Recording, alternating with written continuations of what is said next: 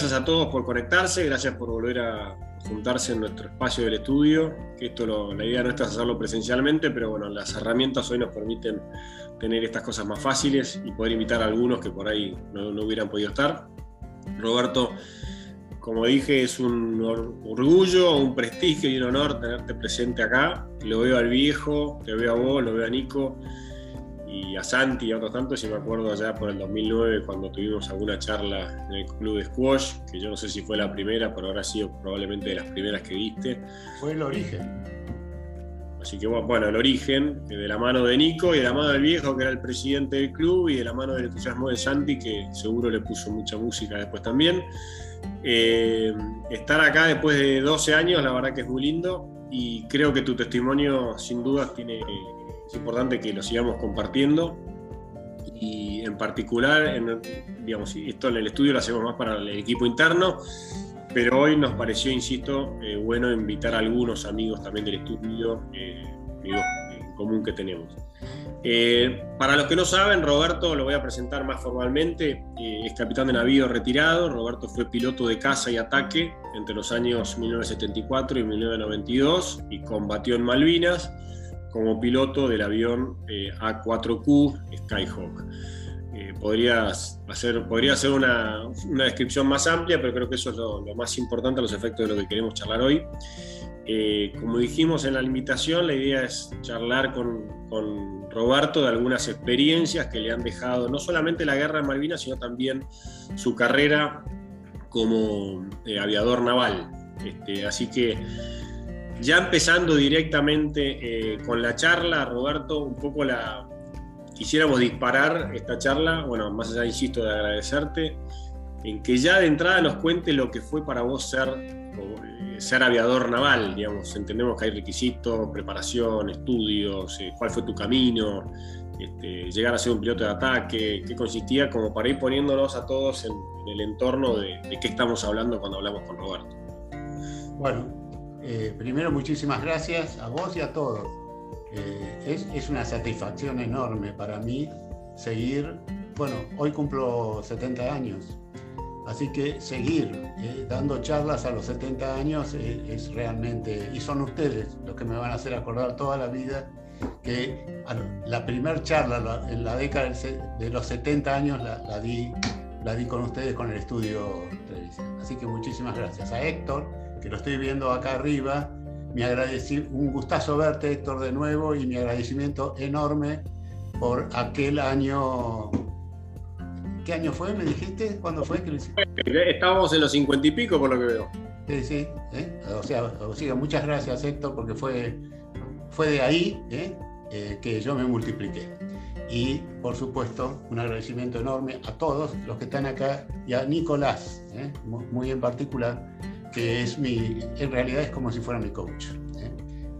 Esta, esta carrera, este gusto de, tiene absolutamente todo que ver con él. Así que gracias Nico. Y no hablo más porque después Nico se enoja conmigo porque hablé más de lo necesario. Entonces, ¿cuál era la pregunta? Me dijiste, ¿qué es ser aviador naval? ¿Qué es ser aviador naval? ¿Correcto? En primer lugar, feliz cumpleaños, que eso no lo dije, no lo quería decir, pero bueno, lo dijiste vos. Así que para nosotros también es un honor tenerte en el día de tu cumpleaños, que no es menor, y de ahí era hacerlo presencial, pero bueno. En el día, ahí está Santiago, sí, Santiago, sí. en el día de los 70, ¿eh? que una maravilla. Como, disparador quería que nos enseñes, a ver, acá somos gente que, no sé, yo a lo sumo jugué al squash como deporte más, más, más peligroso, al rugby, pero digo, eh, aviador naval, ¿qué es ser aviador naval? ¿Cómo, cómo llegás a ser aviador naval? Aviador naval es un sueño para mí. Es un sueño porque mi padre era aviador naval. O sea, yo conocía la Marina y particularmente la aviación naval por mi padre.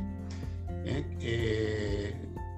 me acuerdo, en esa época, papá no fue piloto de caza, pero, pero sí volaba aviones grandes, ¿eh? volaba hidroaviones en aquella época. Fue un excelentísimo, aviones de transporte, los Dakota. Este, fue un excelentísimo este, piloto eh, y, por, sobre todas las cosas lo aman todas las personas que aprendieron a volar con mi papá. o sea, lo aman al día de hoy. ¿eh? O sea, los que aprendieron a volar con él, fue un instructor brillante. Y yo volaba con papá. O sea, yo tenía 10, 9 años y mi padre me llevaba a volar en distintos tipos de aviones. En esa época se hacía. ¿eh? Y particularmente me acuerdo una anécdota en un avión en el que se aprendía a volar el NA que iba el piloto adelante y, el, y atrás iba el mecánico. Entonces papá me llevaba a mí atrás como un mecánico, hicimos vuelos largos incluso con ese avión. Y, la, y me acuerdo que una de las veces, cuando bajamos del avión, me preguntó, bueno, a ver, Robertito, porque él me decía, Robertito, Robertito, decime, ¿qué hubieras hecho si yo te decía que, que abandonaras el avión? Entonces, ya habíamos hecho cualquier cantidad de vuelos. Entonces, eh, yo dije, bueno, vos me vas a abrir la cabina ¿eh? yo me voy a soltar ¿eh? del avión y me voy a tirar horizontal hacia el ala. Esa es la manera de, que no te pegue el timón. Todo eso yo lo sabía. Bárbaro, me decía, hasta ahí vas bárbaro. Y después, no, después, no, sé, ¿qué más voy a hacer? Le dije no, pero tenés que abrir el paracaídas. bueno, eso yo no tenía ni idea que tenía que abrir el paracaídas. Ya había volado cualquier cantidad de veces con papá y nunca, nunca este, había entendido que yo tenía. Así que ese día me enseñó eh, a tirar la, tira del paracaídas, por si alguna vez me tenía que tirar. Así que así era en esa época, yo era un fanático total de todos los, pilotos de, la Segunda Guerra Mundial, particularmente de los pilotos de la RAF de Estados Unidos y de, la Luftwaffe. ¿eh? Este, así que las historias de ellos eran mis historias prácticamente. Por lo tanto, eh, eh, ser aviador naval para mí es lo máximo que me pudo pasar en mi vida. No te estoy escuchando. Sí, perdón, antes de entrar a, los requisitos, a todo el entrenamiento que sé que es muy, muy duro y muy profesional, eh, hay una especie de amor con los portaaviones, ¿no? En el aviador naval. claro, claro. El aviador naval es eso, es piloto de portaaviones. O piloto embarcado con helicópteros en los buques de guerra, ¿ok? Eso es lo que la diferencia por completo con, el, con la Fuerza Aérea y por eso es que tenemos dos culturas completamente distintas. Yo no digo que sea una mejor que la otra en absoluto, ¿eh? pero no tienen nada que ver la cultura de marino y la cultura de piloto de la Fuerza Aérea que, vuela sobre tierra. ¿Y cómo era la preparación una vez que, digamos, obviamente mamaste de chico con tu padre? Eh, hay también una historia que me gustaría tocar más al final, eh, Monte Carlo y la historia de tu viejo matemático y más, pero más allá de tu padre, eh, el entrenamiento, bueno, decidiste ser piloto naval, aviador naval, ¿cómo era el entrenamiento? Bueno, yo para, yo para ser a ver, para ser aviador naval lo primero que tienes que hacer es arriesgar. ¿eh? O sea, ya a los 17 años tenés que arriesgar porque tenés que hacer la escuela naval militar. Te tenés que, te tenés que eh, primero, por sobre todas las cosas, eh, tenés que ser un oficial de marina. O sea que vos, los aviadores navales, primero somos oficiales de buque. Y los 4 o 5 años de escuela naval no son para volar, son para ser una persona, ¿no es cierto?, un profesional que navegue en buques de guerra. A partir del momento que vos te recibiste de Guardia Marina, recién ahí, recién ahí, corre la selección de quiénes son los que van a ser aviadores navales y quiénes no, ¿ok? Entonces, eh, tranquilamente te pueden llegar a decir, usted no, a usted no lo queremos en la aviación naval, a usted preferimos que se quede en los barcos y en ese caso, bueno, yo a lo mejor hubiera sido un oficial de barcos, o a lo mejor me hubiera ido, no lo tengo claro. Pero como yo soy una persona con mucha suerte, la suerte me ha acompañado toda la vida, también me acompañó en ese momento, y mucho más siendo hijo de un aviador naval. ¿eh? O sea, a mí, el que no sé, no sé cómo hizo para ser aviador naval es mi padre, porque él vino, vino de Rosario, ¿eh? se la jugó solo y fue aviador naval. Y yo, en cambio, cuando yo estaba en la escuela naval, eh, papá era comandante de la aviación naval. ¿eh? Este, o sea que todo el mundo sabía, o sea, pero el riesgo yo lo tuve que correr. Y además el riesgo lo corremos todos, porque cuando vas a la escuela de aviación naval, siendo guardia marina, no sabes si, si vas a tener la, capacidad de volar. O sea, no todos tienen condiciones para, para volar, no todas las personas. ¿eh? De hecho, el 50% más o menos de los alumnos que entran por año son separados en la escuela de. Claro, ahí ganan ellos, en el sentido de que como ya son marinos, vuelven a los barcos. O sea, ahí, ellos sí vuelven a los barcos. Pero la selección para volar es una selección importante y tiene mucho que ver, bueno, con, si tenés o no las capacidades para, para ello, en todo sentido. Y sí, antes de entrar a, la guerra y los aprendizajes de la guerra, ser aviador naval y toda esta trayectoria que comentás y todo este entrenamiento y requisitos, eh, tuviera que rescatar uno o dos aprendizajes de haber sido aviador. ¿Qué, ¿Qué, aprendizajes? Y yo lo ato con el miedo o con algunas situaciones en las cuales quizás más que miedo se convierte en coraje, pero digamos, no, no sé si, si va por ese lado o no, pero ¿qué aprendizajes te dejó ser aviador a Roberto Silva? A mí, a ver, lo primero que cambió mi vida es la escuela naval. O sea, el hecho de haberme encerrado a los 17 años en, en un colegio militar, como la escuela naval, y vivir solo, separarme de mi familia, mi familia incluso vivía en Paraguay, este, eso ya fue el primer, jugar al rugby en la escuela naval, ser uno de los jugadores del equipo representativo de rugby de la escuela naval, que era lo único que me importaba a mí en la escuela naval. Lo más importante para mí era, eh, ser del equipo de rugby. Y jugábamos el campeonato de reserva por la edad que teníamos de, la UAR, o sea, de, de, Buenos Aires. Así que jugué todos esos años, yo era, empecé siendo fullback, después terminé siendo win tres cuartos. Eh, todo eso me cambió totalmente la vida, o sea, me fui de mi casa. Y eso fue un cambio enorme realmente para mí en positivo, ¿eh? en positivo, porque tenía mucho potencial que todavía no, no había desarrollado hasta, hasta ese momento. Ahora, en la aviación naval, eh, las cosas, bueno, una vez que entré a la, a la, aviación naval, todo el mundo consideraba que yo iba a ser piloto de caza y ataque. Yo también, o sea, yo estaba convencido de que yo era lo mejor que había como piloto, que no, había, no podía haber un piloto como yo. Estaba totalmente pagado en mí mismo. Y eh, bueno, y, pero salí siendo, hice la escuela de aviación naval y, terminé segundo. ¿Eh? Salí segundo en vuelo, ¿ok?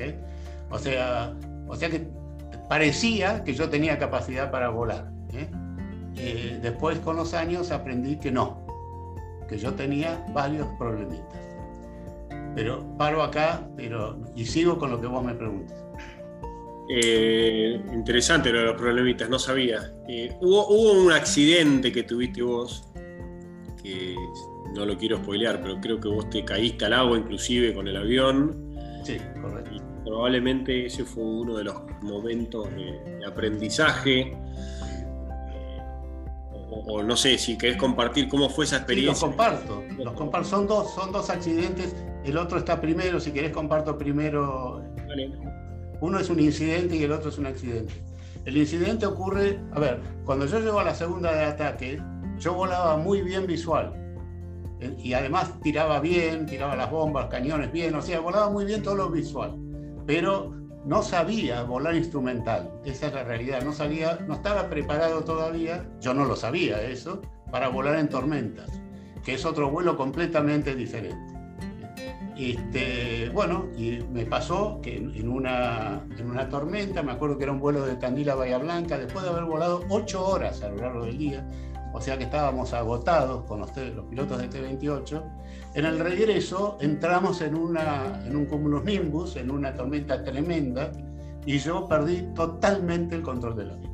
O sea, perdí el control de mí mismo, esa es la realidad. En definitiva, eh, quedé totalmente fuera de mí, el, avión hizo lo, que, lo, que, lo que quiso, este, eh, más, más, más, las nubes, porque estaba dentro de un cumulus nimbus. Este, y en, medio, yo, yo totalmente desorientado, y además con un mecánico atrás atrás mío, este, que no me habló durante todo ese tiempo, no, no, puse ni siquiera las frecuencias de comunicación, me declararon en emergencia en Buenos Aires, este, bueno, en definitiva en un momento el mismo, la misma nube muchas veces te saca, o sea, te saca y por suerte me sacó para arriba y cuando yo empecé a ver las estrellas, etcétera, me empecé a tranquilizar. En realidad, y puse rumbo para Bahía Blanca. En realidad, este, me olvidé totalmente que tenía un mecánico atrás. En realidad, este, iba para, o sea, yo volar eso sabía, fuera de la tormenta sabía, me fui tranquilizando, las piernas me golpeaban contra todas partes y llegamos a Bahía Blanca de noche y, aterrizamos. Eh, cuando aterricé, las piernas golpeaban contra todo, no podía ni siquiera rodar el avión, o sea, fue el momento de la descompresión ¿eh? que tuve por todo lo que había vivido. Así que no sabía ni cómo hacer. Para, me, paré un rato, después seguí. Bueno, en definitiva, eh, llegué. El mecánico no me habló nunca, nunca habló conmigo, con lo cual yo pensaba, me, va me quiere matar, este, este, este, chico me quiere matar, soy un animal, una bestia. Bueno, en definitiva, eh, me llamaba la atención que no hablara conmigo. Cuando llegamos al lugar donde estaban los mecánicos, eh, el más antiguo no dejó que subiera ninguno al avión y subió él, el más antiguo de los mecánicos, que era un hombre con una experiencia excepcional, ¿no? sea, excepcional. Subió, sabía que yo estaba pasando un, trance, ¿eh? se había dado cuenta solo de que yo tenía un problema, y cuando subió y se acercó a mí, mis piernas pegaban contra, contra el, el aparato de instrumentos, adelante, etcétera totalmente descontrolado. Entonces él me empezó a tocar así, me dice, quédate tranquilo, pibe. O sea, este señor era un suboficial, ¿no es cierto? Yo era más antiguo que él. ¿eh? Este, me tocaba, quédate tranquilo, esto no es la primera vez que lo veo, esto te va a durar un poco. ¿eh? Eh, cuando te calmes un poquito, vamos a bajar juntos, me dijo. Bueno, para mí fue como si estuviera mi padre conmigo y, la, y, y me ayudó a bajar y cuando bajamos, eh, todos los mecánicos se reían, estaban viviendo su momento, de ellos, nada más, tanto, se acercó el, mecánico que volaba conmigo. Y yo dije, ahora me mata. Ahora va a decir, porque en ese momento a mí lo que me interesaba era qué dirán. O sea, digo, ahora, este tipo ahora va a decir que soy un animal. Y el tipo vino, me abrazó y me dijo, eh, qué vuelo, qué día pasamos, qué vuelo inolvidable, no, no me voy a olvidar jamás de este día, me dijo adelante de todos los demás mecánicos. Entonces yo le dije, le dije, pero vos qué hiciste eh, durante el vuelo? Dormí, me dijo. Viene todo el vuelo durmiendo. O sea que él ni se dio cuenta dentro de la nube lo que pasó, ¿ok? Porque venía durmiendo. Así que ese día descubrí primero que yo soy una persona con mucha suerte. Y esa suerte me acompañó toda la vida, gracias a Dios. Así que la suerte es, es un tema aparte, pero es un tema que realmente para mí ha sido importantísimo siempre en todo, ¿eh? con mi esposa, con mis hijos, siempre tengo suerte. El tema de la suerte eh, vos hablaste de las cumulonimbus, que entiendo que no son lo mismo que las cirrustratus. Eh, no, no, cumulonimbus son las tormentas fuertes, esas, que te destrozan el avión. La cumulonimbus y por ahí cornos, pero bueno, son justamente. No, no, son esas tormentas con rayos, o sea, que pasa todo eso. Bueno, en definitiva, ese día yo tomé conciencia de que no sabía volar y por decisión mía sin decirle nada a nadie, lo escondí en esa oportunidad, eh, eh, empecé a adiestrarme en, este, en, simuladores de vuelo instrumental. Y me pasa, entonces cada compañero mío que, que dejaba un vuelo, yo decía, no lo vas a hacer, listo, voy yo. Y mis compañeros no lo podían creer, porque decían, mis compañeros de los pilotos decían, pero ¿cómo puede ser? Dice, este vuela como los dioses y además hace, va a hacer instrumental. O sea, porque yo volaba muy bien de día en condiciones visuales. Así que ahí aprendí a volar y un año después, volando ya como piloto de un avión chiquito de pasajeros, me tocó una tormenta igual, la volé muy bien y ahí tomé conciencia de que había aprendido este, a volar por instrumento. Eso me pasó un año después. Pero ese tema mío de, del de autoadiestrarme eh, me ha pasado toda la vida en mi carrera. O sea, yo siempre he tratado de solucionar el problema yo, pero que nunca me mandaran a un psicólogo. Este, esa era mi opinión. ¿eh? No quiero que me manden a un psicólogo porque no sé lo que va a salir de eso, y mucho más siendo piloto. ¿eh? Entonces, eh, siempre traté de arreglarme el tema yo, y así fue siempre, toda la vida. Bien, eh, y eso nos lleva, haciendo un resumen muy rápido, a la guerra de Malvinas. Vos llegás a la guerra como un piloto muy entrenado. Eh, pensemos que en el 74, si no me equivoco, vos habías empezado con esta historia. Año 82, eh, el avión que volaste en la guerra, porque sé que además volaste muchos tipos de aviones, eh, si no me equivoco, es el, A, el A4Q, el Skyhawk, que alguna vez vos lo definiste como el mejor avión que... Que volé Exacto.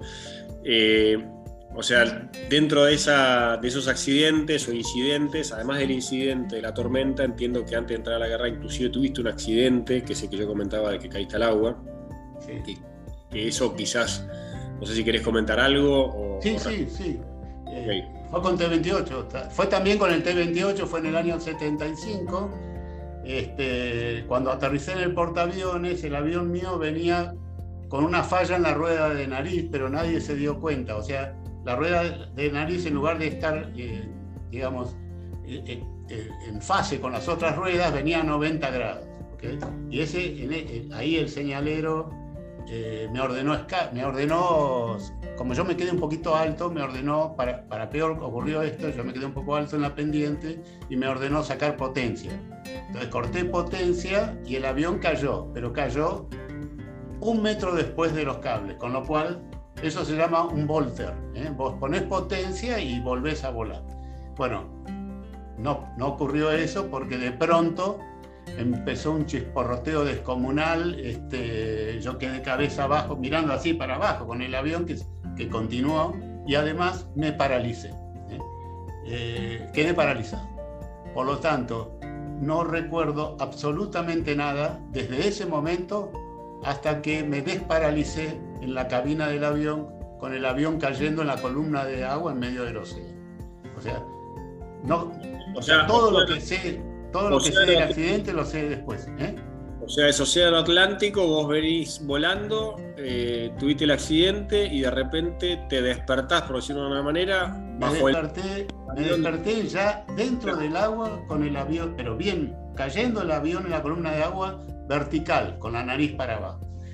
Cuando me desbloqueé, fui una máquina, ¿eh? porque automáticamente cumplí todo lo que había que cumplir que nosotros practicábamos en, piletas, eh, con unas cabinas que se llamaban diver tank.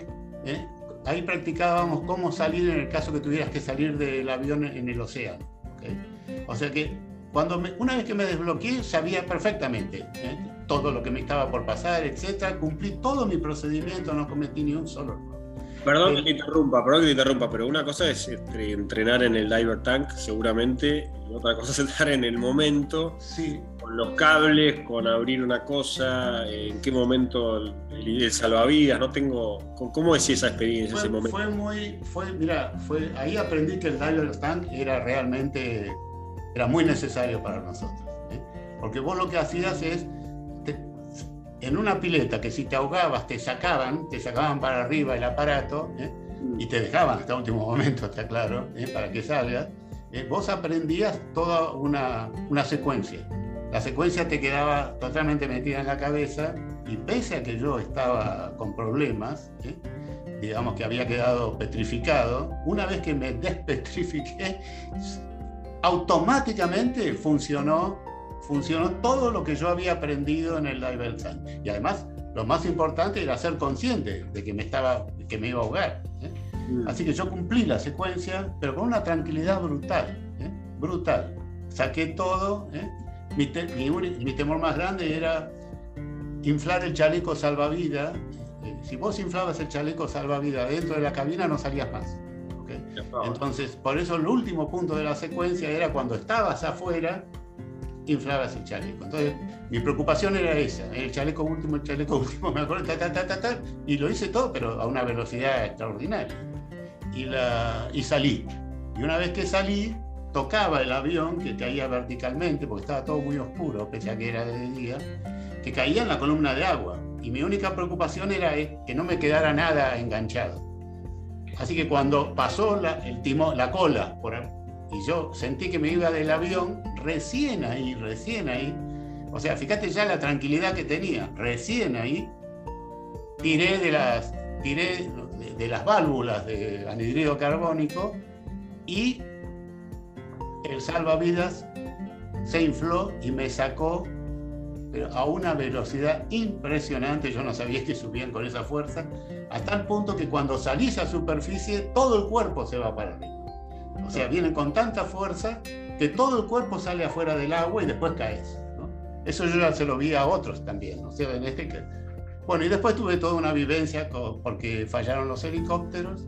Era primero de agosto y la, era mi enganche número 59 y, la, y bueno, y lo, este, eh, fallaron los helicópteros, así que nos quedamos en el agua con, un nadador de rescate que medía la mitad que yo y que tenía, no sé, si yo tenía 21 o 22, él tendría 15.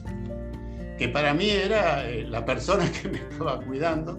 Bueno, y al final eh, llegamos en, en, una lancha al portaaviones y cuando llegamos los dos tuvimos este, la enfermedad, eh, el problema este de, estar congelado, no, no, me sale el nombre ahora. Hipotermia. ¿Eh? Hipotermia. Hipotermia. ¿eh? Los dos estábamos con hipotermia total, a tal punto que nos desmayamos. Los dos nos desmayamos arriba de la cubierta del barco. ¿Qué sería un enganche para lo que escuchamos si no sabemos bien qué puede ser un enganche? ¿Qué es un enganche? Eh, enganche es, bueno, el portaaviones en la popa tiene seis cables, el, nuestro, los, los americanos cuatro, ¿eh? y el avión viene con un gancho en la cola a 45 grados y engancha en un cable y eso es lo que le permite quedarse a bordo. Si no engancha sale a volar de nuevo. Okay. E, ese es el cable.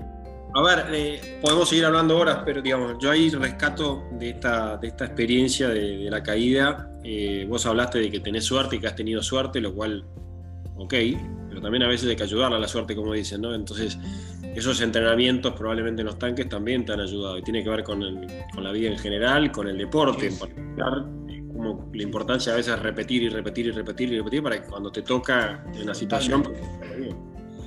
Eh, llevándote ahora sí más a la parte, lamentablemente hoy tenemos media hora, una hora, eh, podemos hablar horas, pero eh, a la guerra, llegando a la guerra, esto es año 75, 76, llegamos al 82, y entiendo que la guerra también, sin dudas, te dejó muchos aprendizajes, este, y probablemente nuevas virtudes que a lo mejor no conocías que tenías. Eh, ¿qué, nos podés contar de, digamos, de tu, experiencia en la guerra, que entiendo que la, participaste desde el 2 de abril hasta el 14 de junio entera? Este, ¿Qué nos podés comentar así como para resaltar y compartir con nosotros? Bueno, la guerra es lo máximo. O sea, nada, nada puede ser tan importante como, como combatir en una guerra, con todo lo que significa una guerra, ¿ok? Pero yo me quedé con todo lo positivo. Hay gente que se ha quedado con lo negativo. Este, yo me quedé con todo lo positivo. ¿eh? Eh, primero, ¿cómo mejoré yo? ¿Eh? Yo tenía mucho miedo a, morirme en la guerra. Contrariamente a lo que contaba antes, o sea, yo en la guerra dije, bueno, acá me muero las condiciones que nosotros volábamos, eran 700 kilómetros de ida sobre el mar, 700 kilómetros de vuelta, aviones viejos, etc. Este, sin probabilidad de supervivencia, eh, solamente nos podía ir a buscar un helicóptero en los 200 kilómetros de la costa, los otros 500 no, volver sin combustible, los Harrier que te esperaban arriba, o sea, todo me daba como que era, la próxima misión es la, la que me voy a morir. O sea, y la, ese era mi sentimiento en la guerra. Por eso es que para mí fue muy importante lo que pasó entre nosotros, entre los seres humanos, o sea, entre los pilotos. Porque en este caso no hemos hablado mucho de los mecánicos. Los mecánicos, los mecánicos son excepcionales, son lo mejor que hay, son algo extraordinario, como seres humanos en todo sentido. Pero eh, en, esto, en esto no, no, podían participar con nosotros. El avión llevaba una sola persona ¿eh? y, eh, y, además despegábamos de Río Grande, en Tierra del Fuego, atacábamos en las Islas Malvinas y teníamos que volver. Entonces el mecánico no era parte de lo peor de la guerra. ¿Se entiende? Porque esto siempre considerando que el continente no fue atacado. ¿eh? Entonces ellos no podían vivir lo mismo que estábamos viviendo los pilotos. Y entre los pilotos ocurrió, ocurrió algo extraordinario y esto es después de la, del ataque donde yo tuve la suerte de participar en el hundimiento de un barco, ¿no es cierto? Como ustedes saben, ¿eh? sino que esto es después. ¿eh? O sea que, paradójicamente, mi experiencia más importante no es haber participado en, el ataque a la fragata Arden. Eso, eso, bueno, yo puedo decir, bueno, tuve la suerte ¿eh? de, que me tocara, que pude vivirlo, gracias a Dios. ¿eh?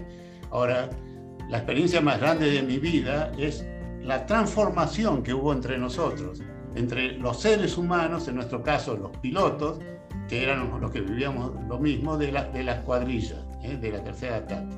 O sea, nada fue tan importante para mí en la guerra que, como eso. O sea, ¿qué pasó entre nosotros? Eso, eso es lo más importante. Por eso yo a mi charla la llamo el valor del equipo. ¿eh?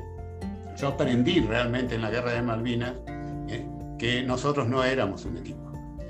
Éramos, éramos gente talentosa, obviamente, si no, no hubiéramos sido pilotos de casa, o que parecíamos o disimularíamos muy bien, no sé cómo es, pero, pero éramos talentosos, deberíamos ser talentosos, este, teníamos eh, excelentísimo adiestramiento, reuníamos todas las condiciones para hacer un equipo, pero no éramos un equipo, porque no nos conocíamos. Y no nos conocíamos ¿por qué? Porque todo lo hacíamos desde nuestra personalidad lo que descubrimos en la guerra de Malvinas es, yo descubrí, una palabra que se llama singularidad. O sea, y, que es lo opuesto de la personalidad. Alguien escribió hace muchos siglos atrás, François de la Rochefoucauld, se llama este señor, escribió, tanto nos, tanto nos disfrazamos para nosotros mismos, eh, perdón, para los demás, tanto nos disfrazamos para los demás, que terminamos disfrazándonos para nosotros mismos, o sea, nos creemos finalmente nosotros que nuestra esencia es la personalidad. Pero la personalidad, y se sabe desde hace siglos atrás, es, una, es un disfraz, una armadura que nosotros nos colocamos para eh, entrar en sociedad.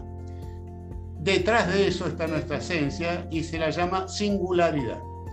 La singularidad es, eh, es es nuestra esencia, es nuestro, esa es nuestro verdadero yo, realmente. Y entonces cuando entramos en contacto con, nuestra, es, con eso, con, con, nuestro verdadero yo, empezaron a ocurrir cosas extraordinarias entre los seres humanos. ¿eh? Yo diría que nos empezamos a cuidar entre nosotros ¿eh? y sin darnos cuenta terminamos cada uno al servicio de los otros. Por eso es increíble, pero la parte que yo me llevo de la guerra de Malvinas no son mis bombas me llevo ese periodo con nuestro, en el que fuimos un equipo en serio. ¿eh? Eh, la vez pasada me acuerdo de, un entrenador de rugby que hablaba que lo que buscaba era el alma del equipo, no sé si se acuerdan eso. Él dijo claramente, no me, no me acuerdo el nombre ahora, lo que estoy buscando con los Pumas es el alma del equipo. Nosotros encontramos ¿eh? el alma del equipo sin darnos cuenta, porque no sabíamos todo esto. Yo no, yo no había leído nada de todo esto ni nada. ¿eh? Y lo hicimos solos. Lo hicimos solos ante, bueno, ante el tremendo. Ha, tenido que ver mucho nuestro cerebro, seguramente, obviamente que sí. ¿eh? Eh, nosotros vivíamos segregando adrenalina. o sea, nuestras, el cerebro le informaría ¿no? a la suprarrenal, la suprarrenal nos lanzaban tanta adrenalina, tanta adrenalina en la guerra de Malvinas, que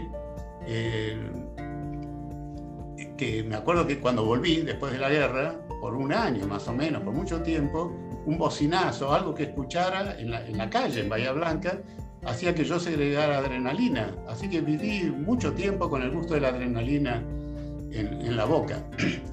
Una de las consecuencias de Malvinas.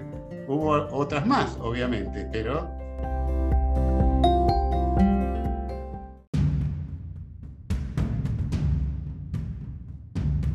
Para un poquito ahí, eh, Roberto, cuando vos hablas del rugby y bueno, a mí personalmente me toca entrenar eh, una infantiles justamente y una de las grandes cosas que quizás el pilar más grande que, tratamos de transmitir a los chicos es que primero somos personas y después somos jugadores, que creo que va un poquito en la línea de... Primero soy persona, después soy piloto o aviador. Y te voy a tirar cuatro palabras a ver si estoy hilando bien o no, pero digo, estamos hablando del equipo, del alma. Eh, podría hablar del amor, pero más allá de hablar del amor, quiero hablar de, la, no sé, cuatro conceptos. Patria, porque hasta ahora no lo mencionamos. Bandera, la bandera de otro país. Grupo, que me da la sensación de que ustedes llegaron como un grupo. Y equipo. Tiene una hilación racional eso o no? Porque vos hablaste también, perdóname, y, ahora te dejo, hablaste de un autor, yo lo traigo a Borges también. Borges hablaba de que la patria, de alguna manera, somos todos o es el otro. Eh, ¿Cómo definirías vos tu patria en la guerra de las Malvinas? Está, bueno lo que acabas de decir de, Borges. Borges en las odas del sexticentenario, ¿no? Termina diciendo, en las odas del sexticentenario termina diciendo lo que vos acabas de decir. ¿eh? La patria no es nadie, pero somos todos. Así termina, no sé si se acuerdan, las odas del, sexticentenario. La patria no es nadie, pero somos todos, que es lo que vos decías recién. ¿eh? O sea que la patria, para mí, ¿qué es? El equipo. La patria son los equipos. Yo te defino patria. ¿eh? Podría ser una... mi experiencia en Malvinas. ¿eh? Exacto. La patria es el equipo. Podría ser un abstracto también, si nos es Un abstracto. Es un abstracto. Y hay, una, una, experiencia interesante con tu hija, ¿no? Con Dolores. Eh, y, qué te llevó a vos a cuál fue realmente tu patria en la guerra? La patria fue mi equipo, por eso, por eso digo. Mi patria fue mi equipo. Y si, si voy a, vamos a Borges, como vos bien lo mencionaste, él lo está definiendo así. La patria no es nadie, pero somos todos. ¿eh? Mm. ¿Por qué? Porque la patria, como palabra patria, para mí, es, algo que está en el, en el éter, ¿eh? porque podría significar acá, entre todos los que estamos, que demos todas definiciones diferentes de lo que es la patria. ¿no? Es como si dijéramos que voy a dar la vida por, eh, en mi empresa, yo voy a dar todo por eh, la razón social de la empresa. ¿okay? No, lo que vas a dar lo vas a dar por los equipos, ¿no? somos los seres humanos. ¿eh? Este, eso, bueno, eso fue muy importante para mí, entender ¿eh? que el equipo fue mi patria en la guerra de Malvinas. ¿Pero qué equipo? Ese equipo, el de los pilotos de A4Q que volábamos en las mismas condiciones.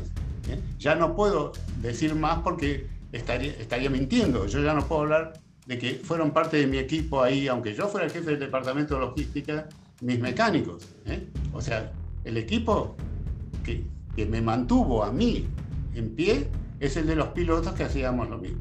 O sea que ellos fueron mi patria, digamos, en ese momento. ¿eh? Mm. Eh, no sé si Sí, sí, está perfecto, eh, está clarísimo. Y vos dijiste a la pasada hace un rato que eh, por ahí todos sabíamos que vos habías participado del hundimiento de un barco, eh, no todos lo saben, el Arden, o probablemente no todos lo saben, pero más allá de ese, ese hito quizás en la guerra, fines de mayo creo que fue, ¿no? 28 de mayo del 82, yo quiero atar ese hito con dos cosas. Una, con que nos compartas obviamente resumidamente, cómo eran, eso, ya lo dijiste a la pasada, 700 kilómetros, salías, volvías, pero cómo fue ese momento en el que bombardean al Arden y termina el Arden cayendo, al, digamos, hundiéndose. Eh, y además lo quiero atar con algo que tiene que ver con la patria, tiene que ver con la familia, tiene que ver con la planificación. Me refiero a Monte Carlo, te tiro la palabra.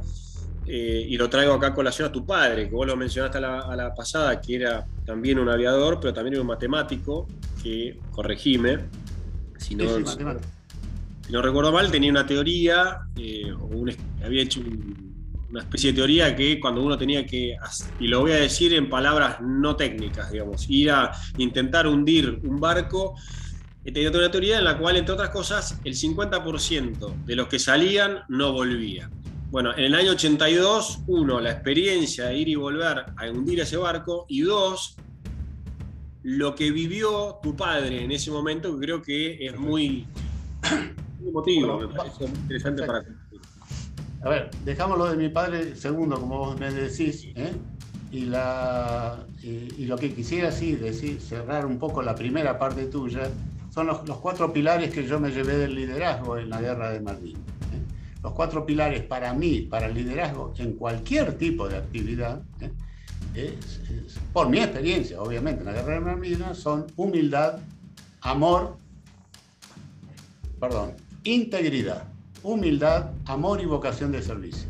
Esas son las cuatro palabras que yo he tomado como mis pilares. ¿eh? Integridad, humildad, amor y vocación de servicio. La integridad es, es la única que se establece evidentemente, y por eso la nombro primero, en el plano vertical. ¿eh? Tiene que ver con que no estemos a la deriva, que el equipo no esté a la deriva. Es, la que tiene que ver con valores, etc. Siempre digo que el mejor ejemplo para nosotros fue el de nuestro comandante, el comandante de la escuadrilla, que voló, que había tenido un accidente tremendo el año anterior y voló igual. ¿eh? Siguió volando en condiciones, es más, lo revivieron dos veces en, eh, eh, en el portaaviones, en un accidente de portaaviones. No estaba en condiciones de volar, pero como era el comandante, se puso el, equipo de vuelo y voló. Y obviamente, con semejante demostración de integridad, como no íbamos a, volar los demás, estuviéramos como estuviéramos. ¿okay? Entonces, la primera para mí es la integridad y tiene mucho que ver con nosotros en el plano vertical, ¿no es cierto? Con, nuestros, con la gente que trabaja con nosotros, etc. A partir de ahí ¿eh? continúan ¿eh? Integridad, humildad, amor y vocación de servicio, las que yo me llevo. ¿eh? Humildad, ¿qué es? Directamente, para hacerlo rápido, es estar en contacto con el... es sinónimo de estar en contacto con nuestra singularidad. O sea, para ser humildes hay que tener contacto con nuestro verdadero yo. Así que como todos entramos, eh, entre, entre nosotros, eh, la relación cambió por completo. Eh. Y la, eso es, sería humildad. Sería humildad, amor. Amor es la más importante de todas.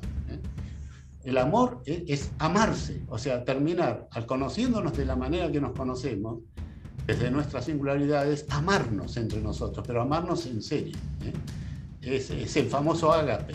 ¿eh? Es, el famoso ágape. Y, la, bueno, nos amábamos tanto entre nosotros que yo recuerdo, y los amo hoy, el día de hoy, a mis compañeros de, Malvinas. ¿eh? O sea, no los quiero, los amo realmente. Y la, eh, por lo menos a los que vivieron conmigo ese periodo, el periodo del 23 de mayo al 14 de junio, es a esos a los que yo los amo. Este, no a todos. Y la, bueno, el, a ver, un ejemplo. Me acuerdo que nosotros dormíamos muy poco de noche, no lo necesitábamos, porque con la adrenalina estábamos multiplicados. Nunca volamos tan bien como en la guerra de Malvinas. Y, bueno, y en, la, esas noches largas, eh, nosotros ya sabíamos durante la noche quiénes hacían la guardia de la mañana y quiénes hacían la guardia de la tarde. Y se entendía que el que hacía la guardia de la mañana tenía un poco más de probabilidad de morir que el que, que el que hacía la de la tarde, ¿ok? Este, porque tenía más probabilidad de volar, ¿eh? solamente por eso. El de la mañana tenía mucho más probabilidad de volar que los de la tarde y así sucesivamente. Este, y yo me acuerdo ¿eh? de algunos que eh, a, la mañana temprano le decían a otro, bueno, mira, este, vos tenés vuelo a la mañana, guardia a la mañana, yo tengo guardia a la tarde, no, ¿por qué no? Deja, no vueles, vuelo yo en lugar tuyo. Bueno, jamás ninguno lo aceptó. Jamás ninguno aceptó que, que otro le tomara el, espacio de él. ¿eh? Pero lo, lo sentí varias veces. Entonces yo digo, hay, hay una manera de amor más importante que amar tanto a un compañero de equipo hasta por él estar dispuesto a dar tu propia vida. Porque si vos le estás diciendo a tu compañero de equipo, no, deja, voy yo, vos no vueles. ¿eh? Sabiendo que vos volabas a la tarde, que la, la probabilidad más tarde, más grave a la mañana, estás prácticamente diciendo, eh, yo te reemplazo, ¿eh? me muero yo, no te morís vos. Espero que se entienda lo que estoy diciendo. ¿eh? Pero esa fue la unión que hubo entre nosotros y no hacía falta que nos, nos dijéramos absolutamente nada. El amor es para el equipo lo que el huevo es para la tortilla. Así de sencillo. No creo que se pueda hacer una tortilla sin huevo. No se puede tener un equipo entonces sí, si no hay amor entre, entre los compañeros de equipo. Siempre estoy hablando por mi experiencia en la guerra de Malvinas. Y por último, eh, estaba el tema de Monte Carlo. Vocación de servicio. Vocación de servicio. La vocación de servicio yo la tuve por primera vez en mi vida en Malvinas, realmente. O sea, no, antes no había existido nunca porque vivía absolutamente para mí, eh, como la mayoría de los pilotos de combate, ¿ok? O sea, por nuestras personalidades, etc hasta que te toca vivir la, cosa seria. Este, la vocación de, servicio, eh, doy como ejemplo, a ver, si, si, si, todos pensaban como yo, me muero en el próximo, en el próximo vuelo, si vos antes del vuelo a la mañana le ofreces a un compañero de equipo que vuela a la tarde, que vuele a la mañana, por ejemplo, eh, eh, o, al revés, o sea, si, si, a él le tocaba la mañana, vos lo mandás para la tarde, ¿no? y, le decís, deja, deja, yo vuelo ahora.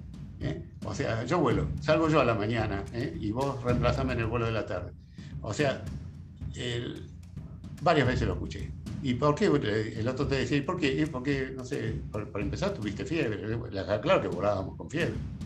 Porque lo peor que nos podía pasar es bajarnos. Mm. O sea, yo prefiero que me derriben en la guerra y no ser considerado un cobarde. Les, digo, esto es un tema importantísimo que yo me llevé de la guerra, que es la, la, la pérdida de la libertad. Yo sentí en la guerra que yo había perdido mi libertad.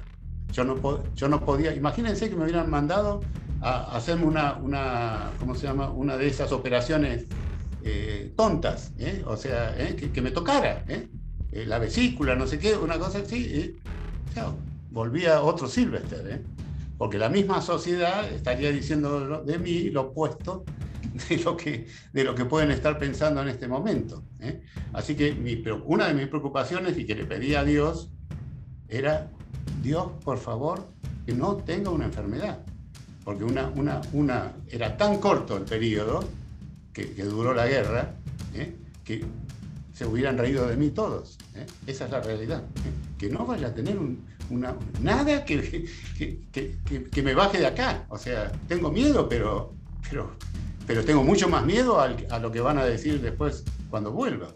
Esa fue una cosa que a mí me, me jorobó muchísimo. Entonces yo digo, si un piloto le dice al otro, anda a volar vos eh, yo vuelo en un lugar tuyo, ¿eh?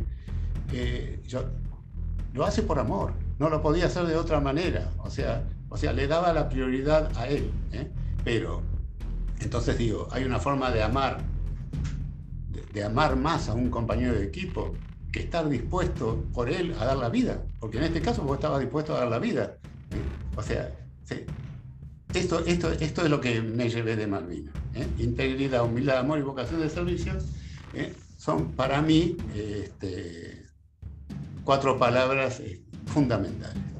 Que si todos trabajáramos en ellas, bueno, a lo mejor tendríamos muchas cosas distintas a las que estamos viviendo incluso en este momento.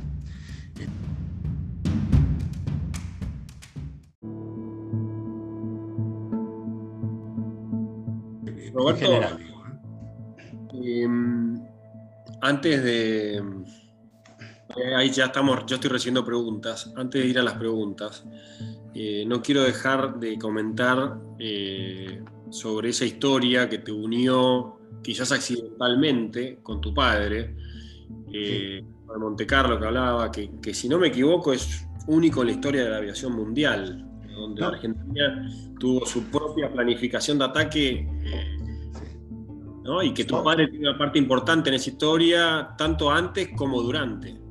Yo te agradezco un montón esta pregunta, porque me ayudas a dejar la cosa clara, ¿ok? Por un lado, papá fue aviador naval, estadístico matemático, ¿eh? autor de un montón de libros de investigación operativa, etc.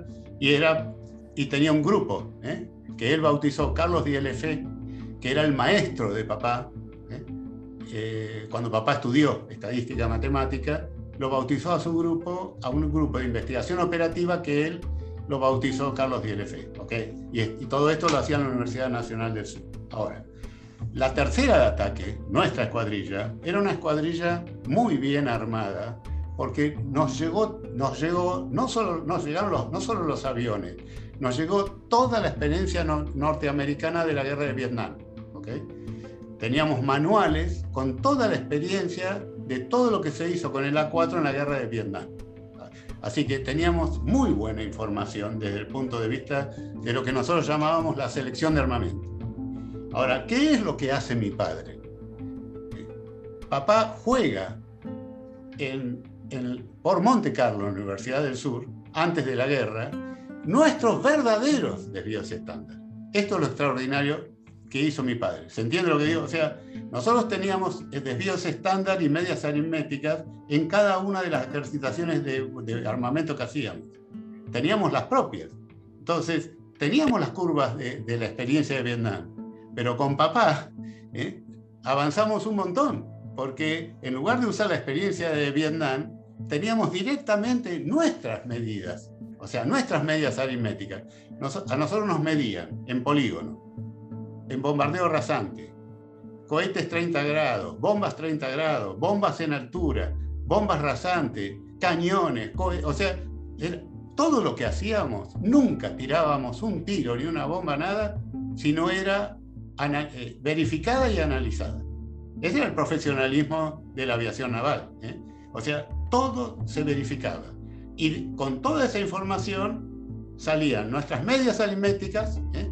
y primero nuestros desvíos estándar, que todos, todos sabemos que miden la dispersión de la rosa de cada piloto. Pero también salían de ahí las medias aritméticas, o sea, este piloto no solamente tiene una dispersión de 5 metros, sino que además tiene una media que tira, por ejemplo, siempre las bombas a 30, 30 metros a la izquierda del blanco. O sea, eso es media aritmética, ¿no? Entonces, todas estas combinaciones las, hace, las juega con la experiencia ya que había ya de A4 en general eh, por Estados Unidos. Papá juega todo esto por Monte Carlo. Entonces, nosotros fuimos a la guerra sabiendo perfectamente qué probabilidad tenemos para cada ataque, pero las probabilidades verdaderas, las de los pilotos de la escuadrilla, no las de las del manual de Vietnam. Perdón, perdón, para aclarar, para, para, todos, esto de tu padre lo hace mucho antes de la guerra, no fue durante la guerra. No, no, no, lo hace antes. Por eso. Pero, pero el mismo año, pero el mismo año. Exacto, antes. Lo hace el mismo año no en la guerra, pero uno de los datos eh, no menores, entiendo que dentro de estas probabilidades había una probabilidad de que había un 50 que lograba el objetivo y un 50 que no, y un 50 que probablemente parte de ese 50 moría en el intento o en el ataque. Ah, no, eso sí, sí, sí, claro. Por eso, y esto lo quiero atar. Uno, de vuelta, con tu padre con el 50%. Dos, ¿qué pasó ese día cuando fueron a atacar? Entiendo que fue en Arden este, que entiendo que hubo. Exacto. El 21 de mayo. El 21 de mayo que hubo tres que hicieron una primera, un primer ataque de los seis y otros tres que hicieron un segundo ataque. De esos primeros tres, corregime, Márquez es uno de ellos que creo que muere en el accidente, en el, intento, y hay dos que no lo logran.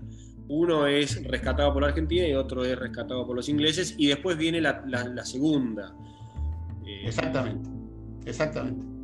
Nosotros fuimos el 21 de mayo a atacar, que es el primer vuelo, es, cuando ellos empiezan a desembarcar en Bahía San Carlos. Eh, eh, fuimos seis aviones, pero separados 15 minutos. A ver, a la mañana volaron seis aviones y no alcanzaron el objetivo. ¿eh? era muy difícil todo, era la meteorología cambiante, era una situación rarísima para volar realmente. Ah, cuando ellos aterrizan, como se venía la tarde y la puesta del sol temprano, salieron primero los tres, los tres aviones que no tenían novedades, logística. Mm. Y 15 minutos detrás salimos los tres que, eh, que fueron arreglados en dos décimas de segundo por los mecánicos. ¿eh? Entonces, eso fue la causa por la que nos separó. ¿eh? En realidad fue lo mejor que nos pudo haber pasado, porque los tres primeros hacen los 700 kilómetros, atacan en el estrecho San Carlos y los tres son derribados por aviones Harrier. Los tres, ¿eh? tanto Filippi como Arca como Loro Márquez son derribados por, por, los Harrier. Eh, respecto a ellos, ¿eh? para, que, para que no haya dudas, muere nada más que Loro Márquez, explotó el avión del Loro Márquez, el Arca se eyectó en Puerto Argentino, en el mar, y Filippi, como vos dijiste, es el que sobrevivió solo, cayó en el estrecho San Carlos, pasó una noche, una noche entera muriéndose de frío ahí en la costa, y el que lo rescató ¿eh? fue un este, fue un Kelper, o sea, fue un, inglés. ¿eh? Un Kelper lo rescató, lo encontró, lo llevó a su casa, nunca lo denunció, nunca lo denunció y, lo y, avisó a Puerto Argentino para que fueran a buscarlo. O sea que eh, no fueron los ingleses en el caso de él. ¿eh? O sea, ¿está bien? O sea, no fueron los ingleses en el caso de él. Con ese Kelper tienen una relación extraordinaria para toda la vida. Y, y como una cosa jocosa, digamos, saliendo de la guerra, se siguen pasando recetas de cocina. ¿eh? O sea, Filippi y él se siguen pasando recetas de cocina, pues los dos son muy buenos cocineros. ¿eh? Eh, te, paro ahí un poquito. estaban en el pleno ataque, salen los dos primeros, los tres primeros que acabas de mencionar y después los tres derribados, exacto. Y venimos nosotros. Los segundos tres. ¿Dónde estaba tu papá en ese momento? Entiendo que estaba, si no me equivoco, en el comando de aviación naval. Estaba escuchando, la, estaba escuchando nuestra comunicación. De eso me enteré, me enteré cuando llegué a Río Grande. Exacto, porque tu padre que había hecho toda esta teoría y esto de saber que había una mitad que, no llegaba, estaba en ese momento escuchando lo que estaba pasando su hijo, sin ir más lejos, este, y no sabía si su hijo iba, él, estuvo, él estuvo escuchando y yo me enteré ese mismo día. Cuando aterricé, unas horas después, me informaron que mi padre había escuchado todas las comunicaciones. En el caso nuestro, los tres aviones que veníamos detrás, atacamos también, ¿eh? se sabe ahora que la fragata arde, y eh, no fuimos atacados por, por los Harriers porque ya no, no, había ninguno en el momento que llegamos nosotros, 10, 15 minutos atrás de los primeros, este, y lo primero que vimos, terminado el ataque, eh, o sea, el ataque, no el vuelo, es que no teníamos combustible. No podíamos volver si no, que es lo mismo que le tiene que haber pasado a la primera sección. ¿eh? Si no trepábamos en ese mismo momento, dado que en altura el avión consume mucho menos combustible que, que rasante, eh, este, no llegábamos, nos caíamos al agua. Así que eso es lo que le pasó a los tres primeros. ¿eh? Cuando vieron que no tenían combustible, treparon. Cuando treparon, los derribaron. Así fue la cosa. Y nosotros tres no podíamos ni creerlo. Piensen que estábamos a 15.000, 20, 15.000 metros de altura, arriba de toda la flota inglesa, digamos. O sea, yo estuve esperando durante varios minutos que me derribaran, sabiendo además que los tres anteriores habían sido derribados. Eso ocurrió porque no pudimos hacer tanque de reabastecimiento en vuelo ese día. Entonces fue una misión muy jugada, muy jugada tanto por los pilotos que fueron derribados como los que no también. ¿Eh? Fue una misión al límite, al límite que yo tardé muchos años en darme cuenta lo que fue esa misión realmente y lo que fueron otras también, obviamente. ¿eh? Pero fue una cosa totalmente al límite. Además, cuando pasamos tirando las bombas, yo pasé dentro de las explosiones de las bombas del anterior. Éramos Rótolo, Lecourt, Silvester. O sea, yo pasé dentro de las explosiones de las bombas de Lecourt y eh, lo normal hubiera sido que yo me hubiera quedado ahí. ¿eh? Cuando aterricé, vine, volví en emergencia. Volví en emergencia porque volvía con variaciones de empuje. Y además, cuando aterrizo, eh, vino un mecánico y me dijo, bueno, primero me mostraron, o sea, ¿por qué volví en emergencia? porque una tobera, la, entrada de, aire a una, por una tobera para la turbina, ¿eh? se había desplazado por las vibraciones por las que yo tengo que haber pasado, porque pasé en medio de las explosiones, se, se, separó 45 grados, con lo cual estaba tapando la entrada de aire. Las variaciones de empuje yo las tuve en altura, ¿eh? cuando la densidad es diferente, ¿ok? Pero pero nunca, fíjense, volví con, en emergencia y no me declaré en emergencia. Es, todo es distinto en la guerra, todo cambia por completo. ¿eh? Este, así que bueno, esto respecto al, al, tema nuestro y después con mucho tiempo se supo que eh, eh, con información que, empezó a, correrse en, Inglaterra y en Estados Unidos, que los seis aviones habíamos atacado a la misma fragata que era la fragata tipo 21 Arden, ¿eh? que, fue, que es, de acuerdo a la información que maneja hoy la Armada, fue atacada dos veces por la Fuerza Aérea Argentina a la mañana y dos veces por la aviación naval. A mí me toca el último ataque. ¿eh? Eh, la Armada considera, y hay resoluciones a ese respecto, que como resultado de todos estos cuatro ataques se hundió la fragata. Este, este es, esto es lo que hoy la Armada Argentina considera. Okay. ¿Paro acá o me olvidé algo?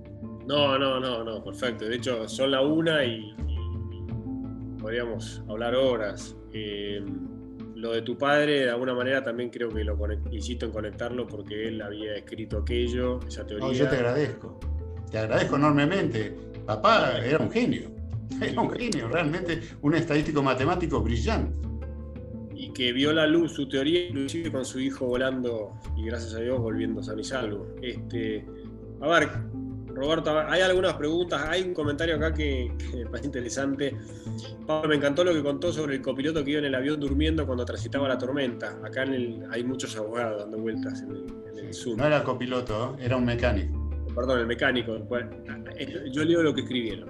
Eh, nosotros como abogados a veces nos pasa que vamos piloteando a nuestro cliente y va durmiendo nuestro cliente y tenemos que pilotear el avión igualmente con, tranquilidad. Pero bueno, eh, algunas reflexiones. Está muy bueno. Sí. Pues hay otro que nos preguntaba cómo hacer para lograr ese amor del que vos hablabas con la, gente de tu equipo, por los integrantes del equipo. ¿Cómo hacemos para poder fortalecerlo vincular?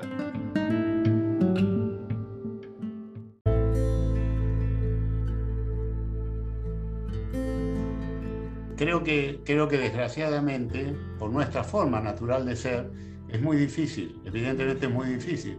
¿eh? Por eso, por eso es que, por eso, cuando que tenés que llegar a fondo, fíjate el, entrenador de los Pumas, que dijo, estamos buscando el arma del equipo, sabía lo que buscaba.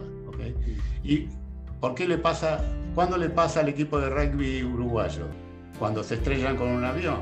¿Cuándo nos pasa a nosotros? ¿Eh? Cuando tenemos que seguir combatiendo en una guerra dificilísima. Entonces pareciera que no es sencillo realmente en situación normal formar un equipo. Pero lo que estoy seguro es que para no nos alcanza tener eh, personas brillantes, o, sea, que no nos alcanza eso, ¿eh? tener solamente personas brillantes. es más, aunque esas personas brillantes hayan hecho, hayan aprendido un montón de cosas que los multiplica a ellos, a ellos en forma individual, tampoco nos va a servir eso si no logramos lo último, que es lo más importante de estas tres cosas, ¿no es cierto? Talentos, ¿eh? Eh, que, hayan aprendido muchísimas cosas que tengan que ver con su actividad. Y finalmente lo más importante es que conformen un equipo. Y la única manera de conformar un equipo va a ser cuando se conozcan verdaderamente, así lo siento yo, ¿eh? se tienen que conocer verdaderamente, y una vez que se conocen, es cuando se empiezan a cuidar entre ellos y finalmente terminan al servicio, cada uno de sus compañeros. No al servicio propio, porque el de ellos lo manejan sus propios compañeros. Esta es mi experiencia de lo que pasó con mi equipo en la guerra de Malvinas. Y que creo que se puede replicar en un montón de situaciones en la vida, como vos bien dijiste, eh, y no quiero entrar en, una profundización de la guerra de Malvinas, porque tampoco soy un experto en el tema, me interesa como argentino y me interesa en particular a mí, pero creo que hay gente que sabe muchísimo más. Pero cuando uno lee así, y no quiero hacer una, una lectura liviana de la realidad, pero uno ve tu historia de aviador naval, con todo lo que significó el entrenamiento previo, toda esa profesionalización con la cual llegaste, y volviendo al rugby o cualquier deporte, es como, bueno, cuando me dijeron que tenía que ir a la guerra, era como debuté en primera o me seleccionaron para los Pumas. A veces hago el paralelo con los chicos sí, está muy bien hecho. Está muy bien hecho, ¿no? muy bien hecho. Pero digo, y ahí es donde lo no es que lo comparo, pero digo, vis a vis la realidad de los eh, chicos que a mi criterio insisto, no quiero entrar en política, pero los mal llamados chicos de la guerra, que habían hecho la conscripción o la colimba y les tocó ir a la guerra, estoy seguro que también hay un montón de historias sobre cómo conformaron equipos. O sea, esto de, estar en la trinchera, estar en el barro, estar en una historia totalmente distinta a la tuya, con un entrenamiento quizás distinto al tuyo, pero sin duda se han convertido pequeñas se han creado pequeñas sociedades ahí, pequeños equipos que probablemente tengan ingredientes muy parecidos a que dijiste vos. Este, vocación de servicio, humildad, amor, este, integridad. Seguro. Parece que Seguro que lo vivieron. Seguro que lo vivieron porque yo lo aprendí de uno de ellos. O sea, gracias a uno de ellos yo empecé a entender lo que me había pasado y lo tuve que analizar muchísimo, ¿ok? Seguro, nadie combatió tan bien, nadie, nadie tiene tanto valor en la guerra de Malvinas para mí como los que estuvieron en eh, las islas.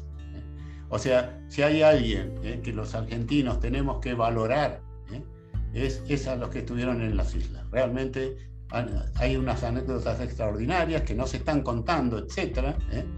Este, quizás los pilotos somos más, vistes, de contar nuestras cosas. Hay mucha gente que se ha guardado mucha información, pero a medida que los voy conociendo, eh, cada vez más aprendo ¿eh? de, lo, de lo que vivieron realmente en la isla Soledad, porque en la, en la, otra, en la Gran Malvina, no se combatió.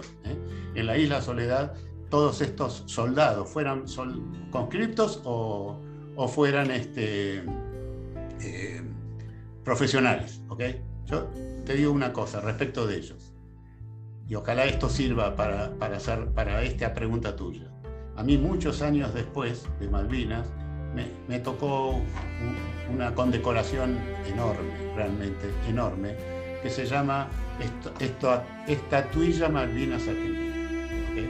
Esta, esta condecoración no la da, no la da, una, no la da una fuerza armada, ¿eh? la da una organización ¿eh? que trabaja fundamentalmente sobre los eh, oficiales, suboficiales y conscriptos que combatieron en la, en la isla Gran Malvina. No, no Gran Malvina, sino en la isla Soledad. Entonces me tocó a mí también recibir la estatuilla. Cuando yo fui a recibir la estatuilla, por el, se daban por el apellido. No, acá no importaba la jerarquía ni nada. ¿eh? Yo, SY, ¿eh? recibí la última, creo, o la anteúltima. Había invitado a un amigo mío para que me acompañara, además de Dolores, mi esposa, obviamente. ¿eh? Cuando, cuando entregan la, o sea, cuando iban pasando los casos, los casos eran con muertos en combate, con heridos en combate y con gente que volvió. O sea, había, estaban mezclados los, ¿ok? Como el caso mío, que no fui herido ni nada, me tocó, pero por apellido. Mira, me emocioné tanto, tanto, que a, medida que contaban lo que había hecho cada uno de ellos en, la isla, que no parábamos de llorar con mi amigo, no parábamos de llorar, no podía parar de llorar. Este, y, y a tal punto que como me tocó a mí las 19, la 19 estatuillas de ese día sobre 20, me tocó anteúltimo. Me daba, escuchá lo que te voy a decir, me daba vergüenza. Mm. Porque yo decía, ¿yo qué hice para merecer esta, esta estatuilla con lo que estoy recibiendo acá?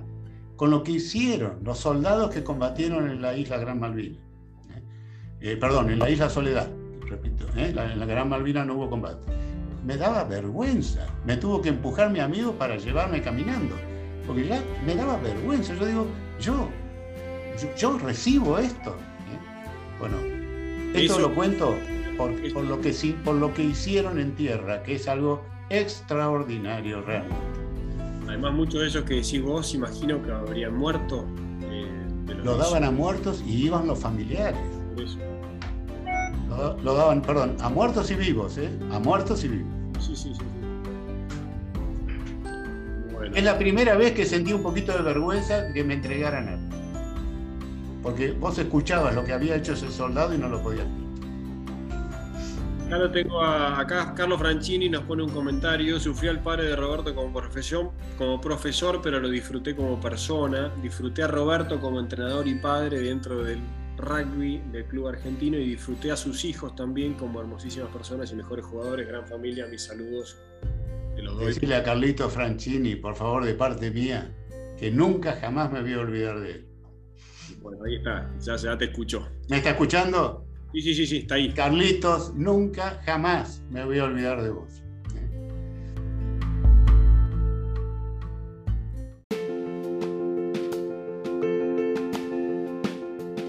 No te queremos sacar mucho más tiempo, es tu cumpleaños, tendrás que a almorzar con Dolores o algún plan tendrás. Eh, creo que a la, tarde, a la tarde con los chicos. En tu humilde lugar, eh, el objetivo era justamente escucharte, seguir compartiendo las experiencias eh, entre todos y enriquecernos entre todos, porque creo que el gran desafío, Dios quiera que no tengamos que abrir una guerra para entender todas estas cosas que decís. Creo que el gran desafío nuestro es entenderlas y ponerlas en práctica momentos de paz y momentos de normalidad. Y no, insisto, sin entrar en política, eh, encontrar esas cosas en común que tenemos los argentinos, sin dudas, este, como, tales. tanto tu, tanto tu testimonio como el de los soldados hablan de que hay algo ahí, más allá de la patria en abstracto, hay algo ahí que nos hace argentinos y nos pone en un punto de, de comunión, que nuestro gran desafío creo que es encontrarlo y hacerlo carne en tiempos de paz. Y, en la diaria del laburo, del trabajo y del equipo, lo mismo. Este, pero creo que los testimonios de ustedes nos tienen que iluminar y nos tienen que, dejar esta enseñanza, insisto, de que hay argentinos que aún habiendo perdido una guerra, que es un hecho, eh, hay historias muy valiosas. Así que la tuya, yo estoy muy, muy orgulloso, como decía al principio, y muy honrado de haberte tenido nuevamente acá, habiendo sido uno de los primeros que te escuché allá por el 2009. Eh, y ojalá sigamos entre todos juntos aprendiendo de estas cosas, porque no, no, puede más que irnos mejor como argentinos, como sociedad y como equipo. Somos la Argentina, somos un equipo, lo tenemos que, entender así de alguna manera. Con pequeñas sociedades, con pequeños equipos, ¿no? Pero yo creo que yo me llevo de tu, de tu testimonio esto, ¿no? El valor del equipo, como vos decís. Así que nada, te quiero dar dos, segundos, dos minutos para que cierres como tengas ganas y para nosotros ha sido un enorme orgullo y placer tenerte entre nosotros, Roberto. Todo lo que digo respecto, primero te agradezco enormemente a vos y a todos los que han estado presentes, porque, a ver, eh, yo vivo, vivo dando estas charlas. ¿eh? Desde que me jubilé, lo más importante en mi vida es, eh, es mi familia, obviamente pero en lo que hace a mí individualmente es dar charlas. Estas charlas, tener la posibilidad de hacerlas, eh, me hace sentir muy bien. Y dado que hoy cumplí 70 años, es un día, un día muy, muy particular. Imagínate lo que significa para mí, además, eh, que, desde Bahía eh, me estén llamando y escribiendo, cuando de esto hace tantos años, tantos años, pero eso, vos que has jugado al rugby, sabes, eso, eso es el rugby, ¿no? Eso es el rugby realmente es algo extraordinario también. Y del respecto de nosotros, me parece que tenemos que, tengo la impresión de que tenemos que fortalecernos en valores de nuevo los argentinos. ¿eh? Eh, siento eso, eh, pero fundamentalmente en valores compartidos. O sea, porque los valores van a tener que ser compartidos para que podamos generar cambios. Entonces, me parece que yo, pongo ya los valores por mi experiencia en Malvinas, no me quiero ir de mi charla, ¿eh? como lo más importante de todo, la integridad, por ejemplo, ¿eh? que fue el primero de los pilares que nombré. ¿eh? Es un valor que lo considero indispensable. Entonces, bueno, ojalá, ojalá nos fortalezcamos en valores compartidos y, y, eso va a ayudar muchísimo, debería ayudar muchísimo a todos. Y después, respecto del tema de, del equipo, este, eh, creo que es muy importante, es muy importante que todos repasemos permanentemente que nadie hace, que no hacemos las cosas, esto es por mi experiencia en Malvinas, ¿eh? no hacemos las cosas ¿eh? por la razón social de nuestra organización. Lo que, lo que vale es el equipo que se forma dentro de la organización. O sea, de la misma manera que yo, y con esto quiero cerrar, les digo que yo fui pensando que iba a combatir por la patria, volví sabiendo, cuando lo entendí, ¿eh? que, que, no podía combatir por la patria, porque la patria es un abstracto. ¿eh? Eso es la patria, la patria es un abstracto, por eso tiene tantas definiciones que varias las hemos recordado hoy. Es, es como la razón social de la empresa. No creo que nadie de ustedes dé todo por la razón social de la empresa. Este, yo, yo, yo, particularmente lo hice por mi equipo. A mí el que me mantuvo vivo en la guerra fue mi equipo. Y creo que eso vale para todos nosotros en todas nuestras actividades. Lo que tenemos que hacer es fortalecernos en valores y trabajar en equipos. Y trabajar mucho más en equipo. ¿eh? Porque eso quizás nos ayudaría a, un cambio. ¿eh? Este, y, no, y, no, equivocarnos ¿eh? con, con abstractos cuales no vamos a poder encontrar el camino. O sea, los seres humanos somos, me parece, los que tenemos que resolver este asunto. Y bueno, Dios quiera, Dios quiera que, que ocurra en nuestro país, ¿eh? que, volvamos a, estar todos juntos. Bueno, Roberto, mil, gracias nuevamente. Eh, la verdad que hemos sido privilegiados de tenerte y de escucharte. Te pido un favor, eh, no dejes de hablar, no dejes de comunicar tu experiencia que, realmente se ilumina, ilumina y ojalá lo sigas haciendo hasta el final de tus días, porque creo que es muy importante como me encantaría poder compartir estas experiencias entre nosotros. Eh, vamos a dar final, vamos a poner final a, este encuentro de hoy eh, y de vuelta. Sin valores me parece que no hay equipos que puedan tirar adelante un país, así que mucho menos una empresa. Y Roberto, de vuelta, mil gracias por sumarte y vamos a hacer un aplauso por el cumpleaños de Roberto, que con sus 70 años hoy se merece al menos un aplauso, que sea silencioso, porque están todos muteados. Un honor tenerte. Seguimos en contacto, Roberto, y feliz cumple. Gracias. Gracias a todos. Muchísimas gracias. Gracias. Gracias. Muchas gracias. Un gusto. Adiós, Roberto. Gracias. Un lujo, gracias Roberto. bueno, voy saliendo, ¿eh? Dale, gracias.